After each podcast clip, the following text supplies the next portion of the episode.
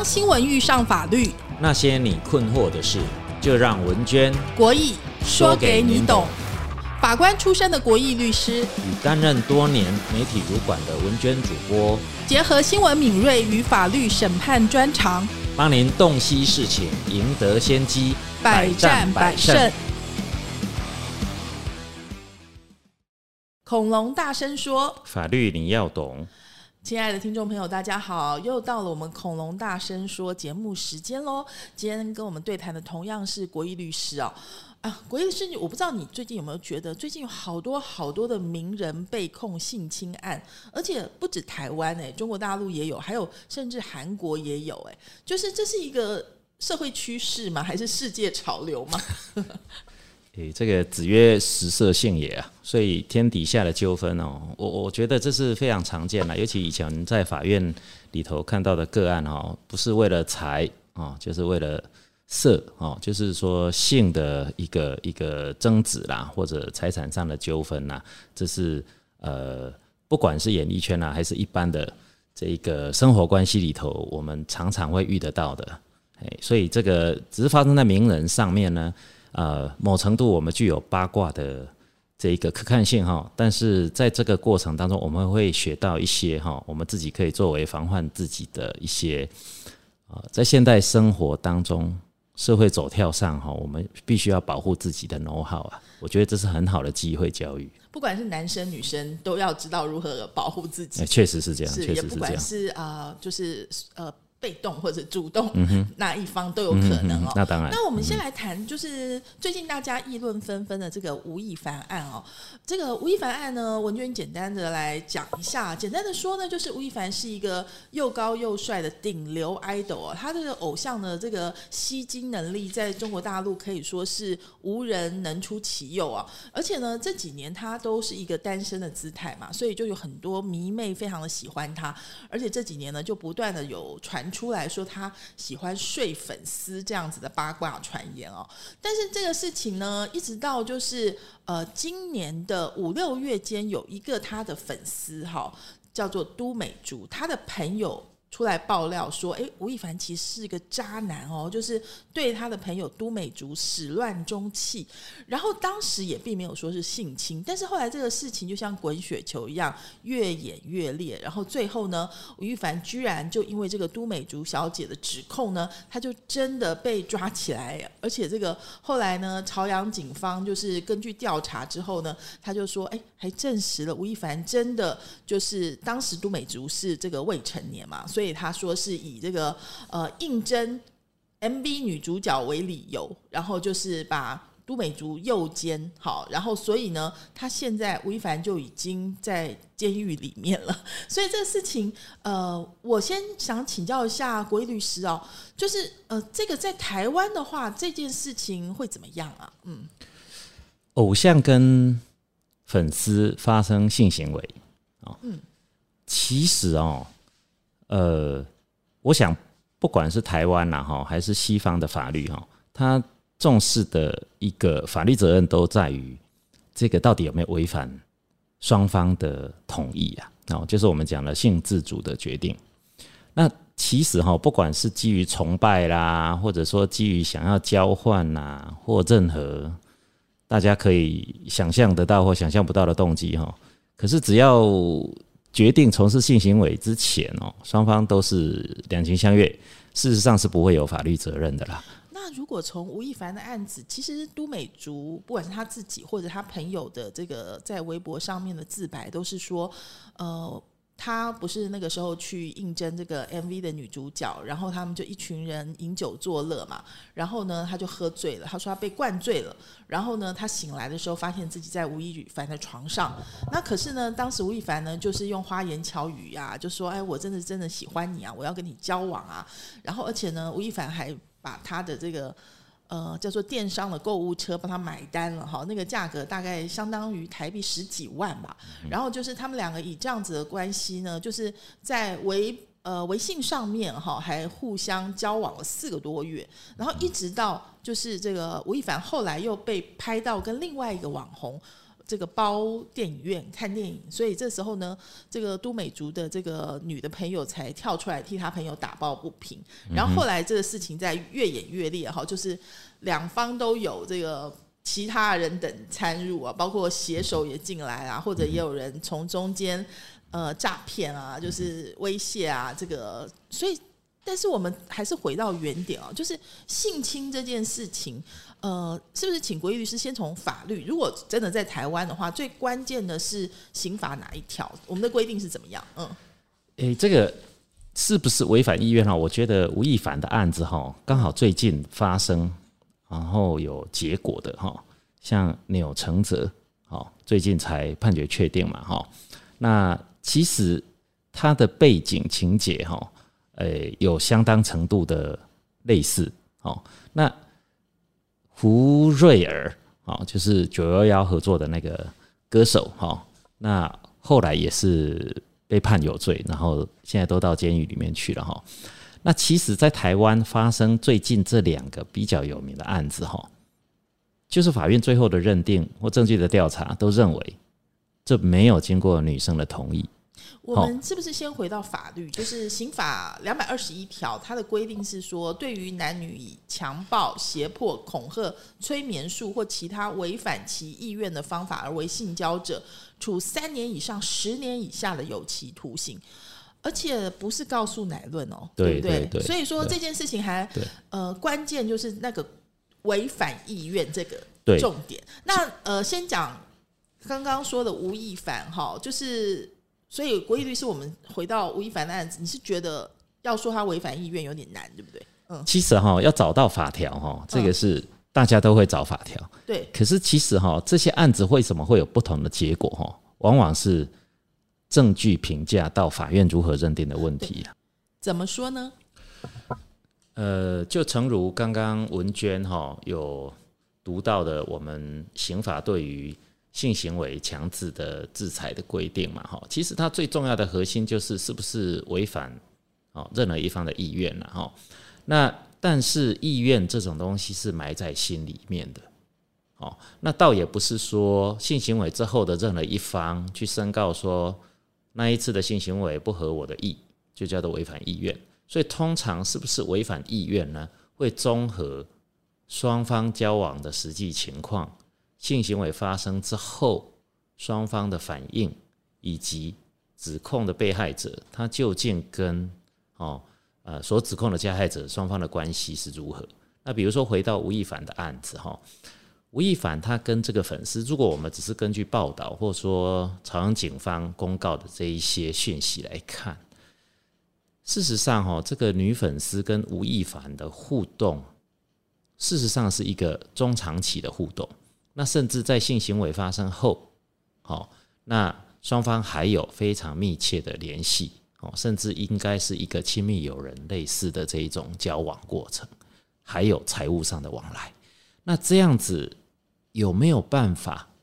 就客观的回到某一次的性行为去说这是违反他的意愿的？我认为，如果同样发生在台湾的话，法院可能会有很多的困惑，那这样沉罪的可能性就会比较低。所以，如果吴亦凡案发生在台湾的话，就是他的胜算其实会蛮大的。就是如果说，就是从证据力来说，但是刚刚您讲到那个钮承泽的案子，最后性侵是成立了嘛？那这个证据的部分是不是呃，就是女方的证据力比较强？对，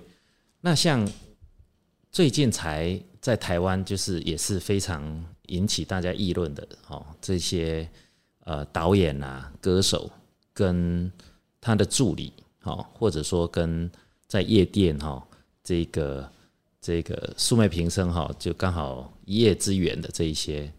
这个我来接好了，我讲 我我来说哈，我们先来讲钮承泽的案子，文娟也帮大家唤醒一下记忆啊。其实钮承泽呢，他就是一个很有名的导演嘛，然后呢也一样哦，他是这个呃跟剧组的工作人员哈，邀请以工作的名义邀请这个女生呢到他家，一样也是喝酒，而且还有另外这个女生的主管也去了。那这个女生是一个美术人员，然后根据呃就是相关的报道跟这个调查的。结果呢，就是这个主管也知道钮承泽喜欢这个女生了，嗯，然后所以呢，就是很晚了，那个女主管就先走了，所以就留这个女生跟钮承泽在钮承泽家，嗯好，那可是这事情呢，就是哎，一般来讲说，哎，已经很深夜了，你还在一个男生家，可是最终呢，如果不愿意就是不愿意，对不对？这个这个事情就是女生她在第二天，他马上。很不开心的去了医院啊，去做验伤，也留了证据，也报了警。所以说，呃，有承泽的案子的跟吴亦凡最大的差别就是，吴亦凡后来呢，就是跟杜美竹还有几个月的这个愉快的交往。那钮承泽就是从此呢，就是这个女生就是也到处跟别人说她被钮承泽强暴了，应该是差别是这样。对对对，文娟已经讲到最核心的部分哈。我我认为啦，我认为这两个案子如果同时都发生在台湾的法律制度里头，那也会有不同的结果。那最重要的差别就在于，呃，事实上，我们从已经确定公开的判决来看了哈，这个真相其实只有上帝才知道，只有老天爷知道嘛。但是从客观最后认定的事实来看，就是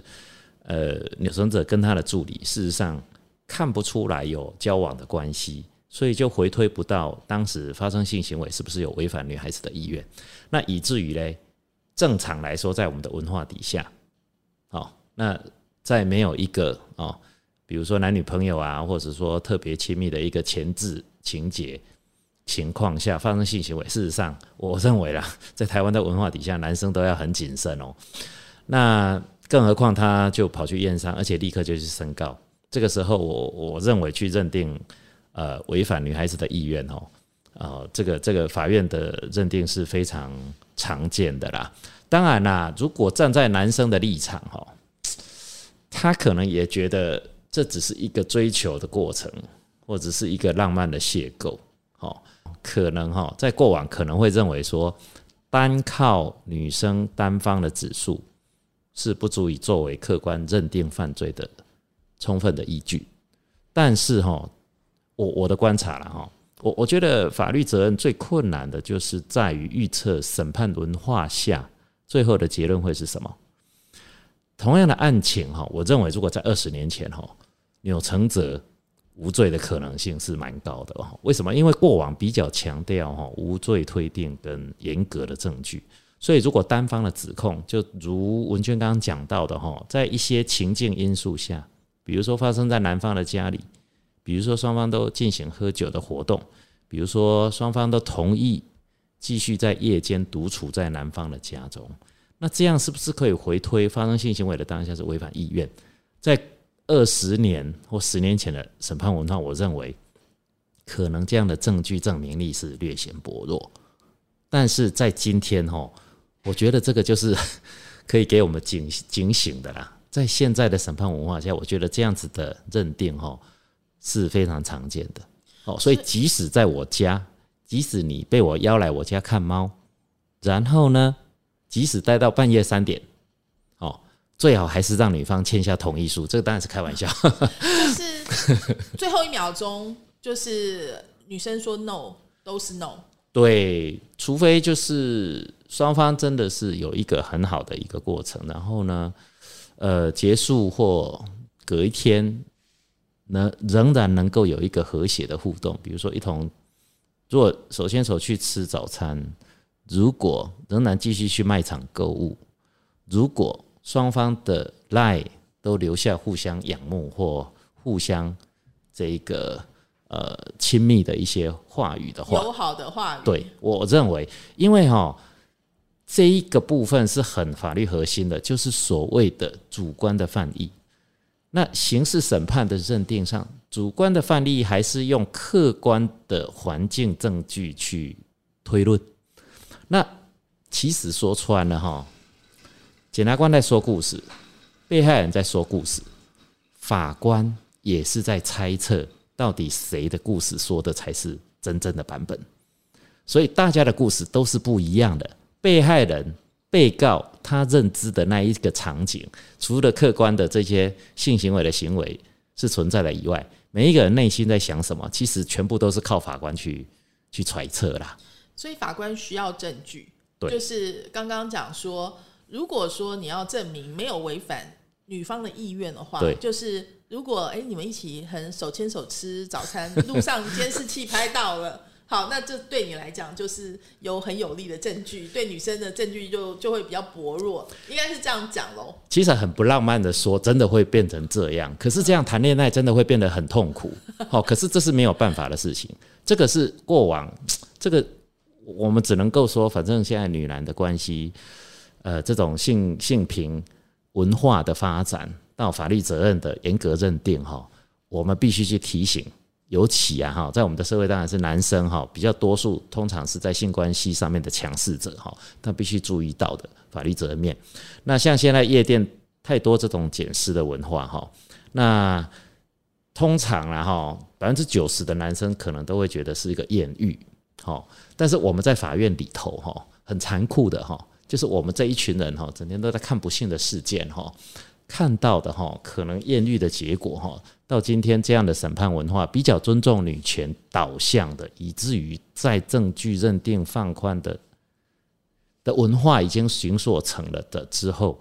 男生因此哈，他被错认，他认为可能女生是半推半就，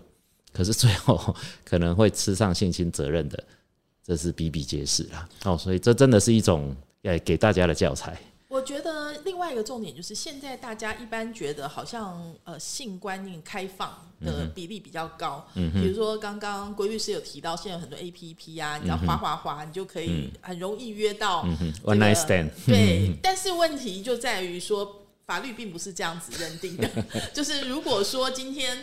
有证据说，哎、我就是反悔了，好，女生反悔了，那或者说是马上去验伤了，对 这这个风险是非常高的。对，所以说就是我们用另外一个例子，酒能乱性嘛。刚刚几个例子中间都喝了酒哈。对那刚刚讲捡尸也是跟酒有关系，对就是另外一个很有名的案子是那个。胡瑞儿的案子嘛，那这个胡瑞儿的案子呢，呃，更特别的点是，其实那个女生她本身不是她去告的，对不对？她那个状况呢，就是嗯、呃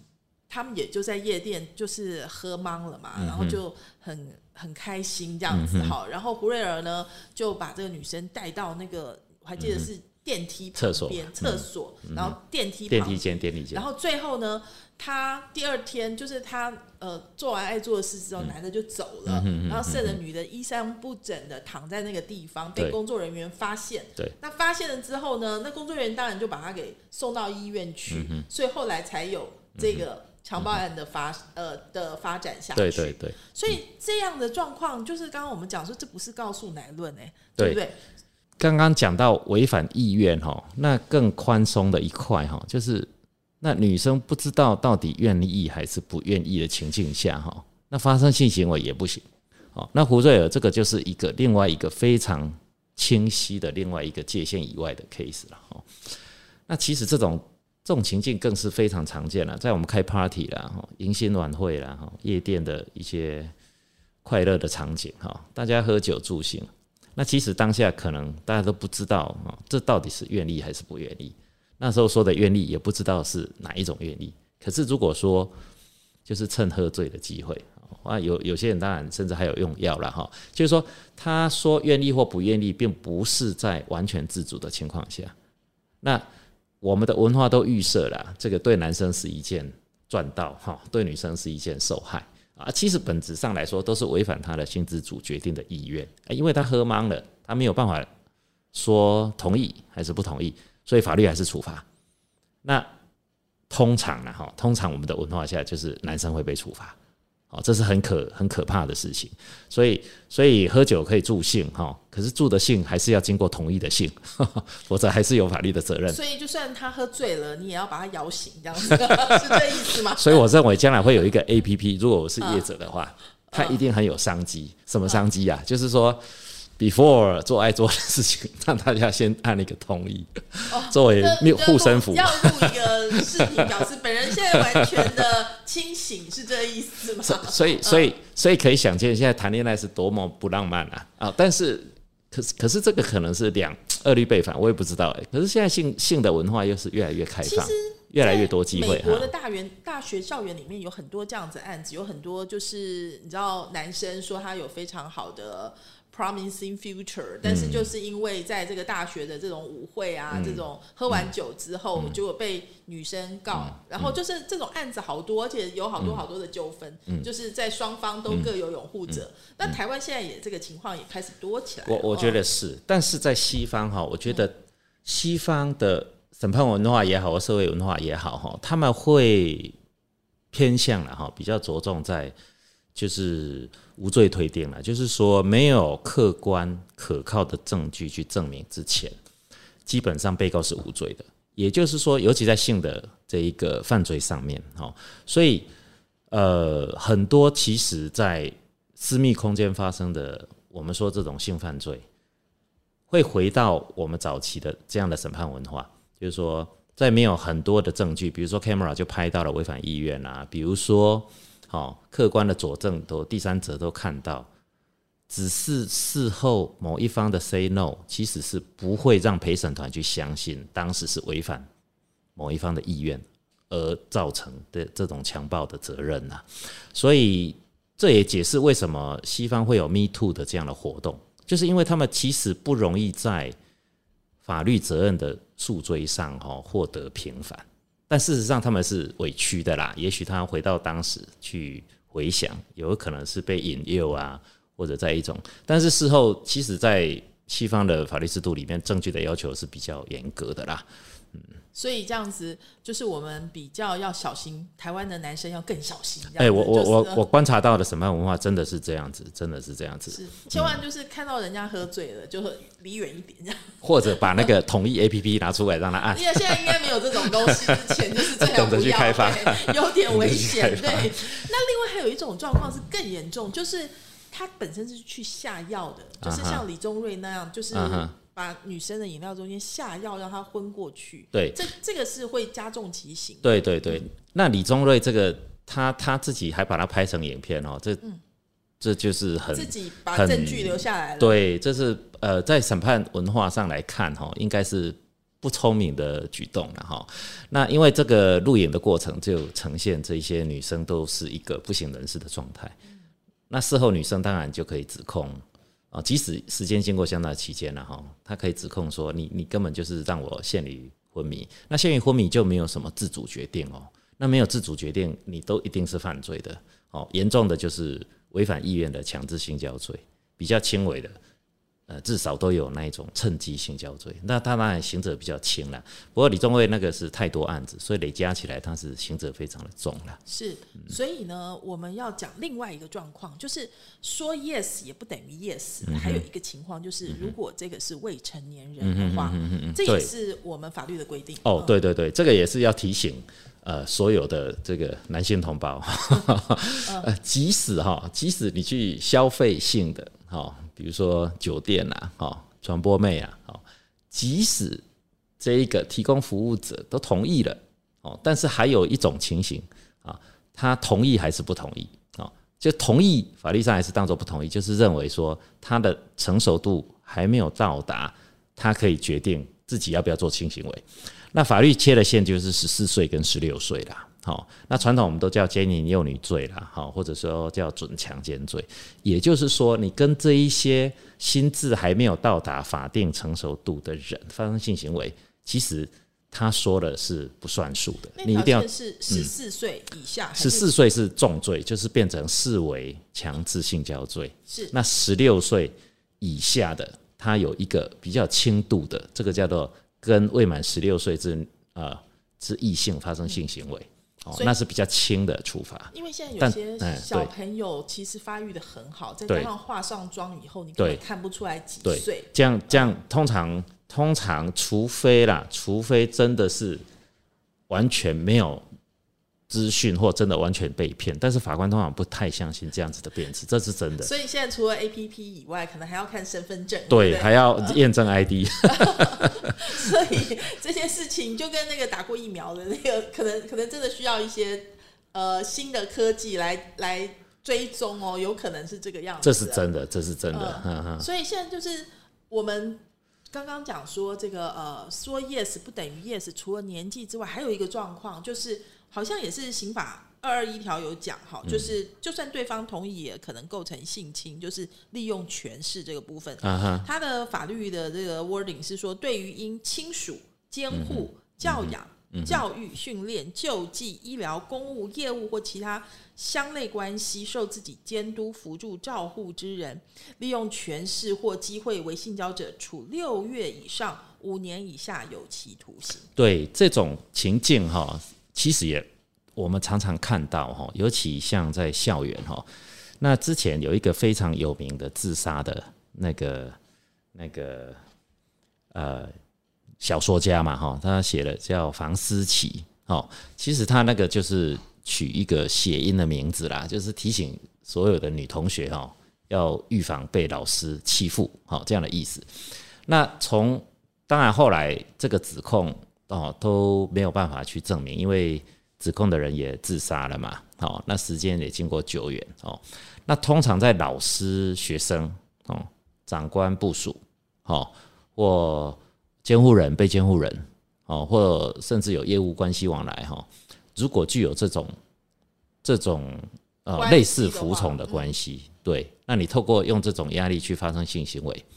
也会被指控哦，是啊、即使是同意啦，哦，那当然房思琪这个案子哦，他可能还涉及到他如果照他指控的年龄，应该是未满十六岁啦，哦，那那就是有刚刚讲的那一个奸淫幼女罪的问题。那即使是大学的老师、学生，可能也要非常谨慎呐。那如果房思琪现在还活着的话，就是他有没有那个追诉期？就是哦，也是有追诉期，对，嗯有追诉期。他如果超过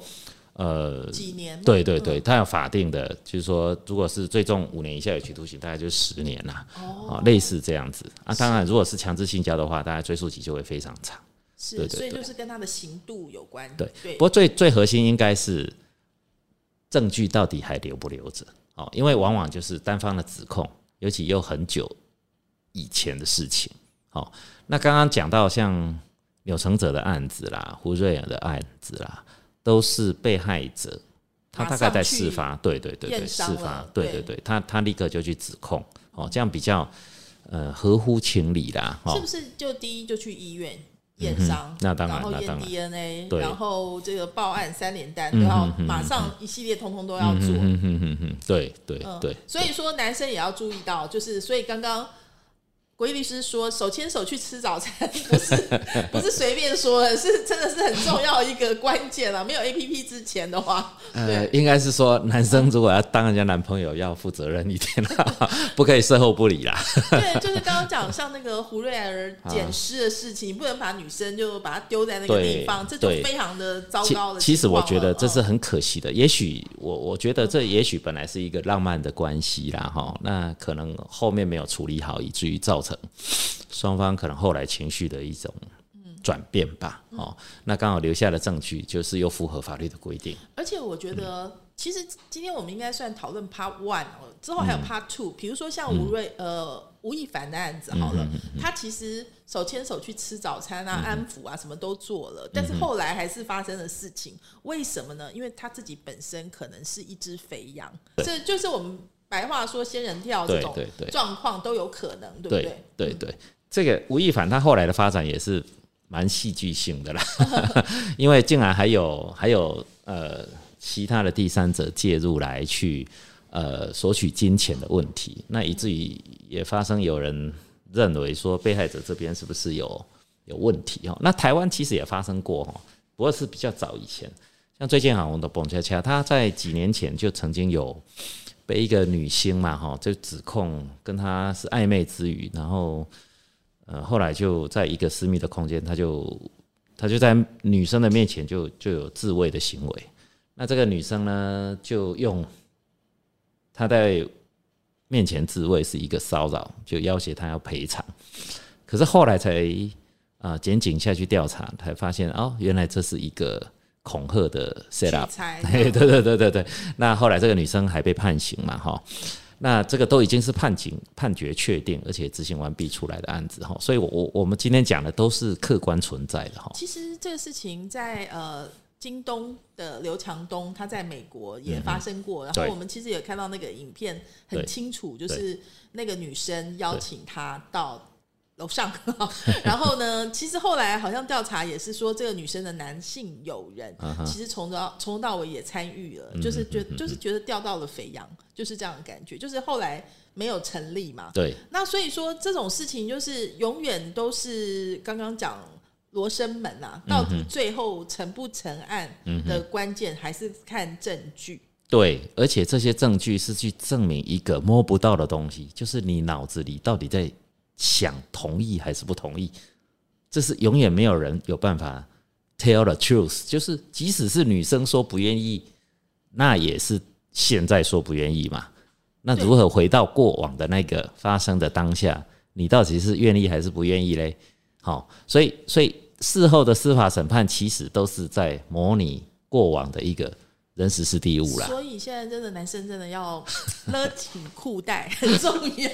这就是真的，这是真的。像刚刚讲说那个呃，就是利用权势啊，有很多的教授跟女学生，对不对？现在其实教授都很害怕，就是哎、女学生如果进来，就是把这个呃上衣脱了，就说哎、我现在要你让我过关，他可能真的没有办法，就是就是，所以男男教授都很害怕，都要把那个门整个打开，或者部署到长官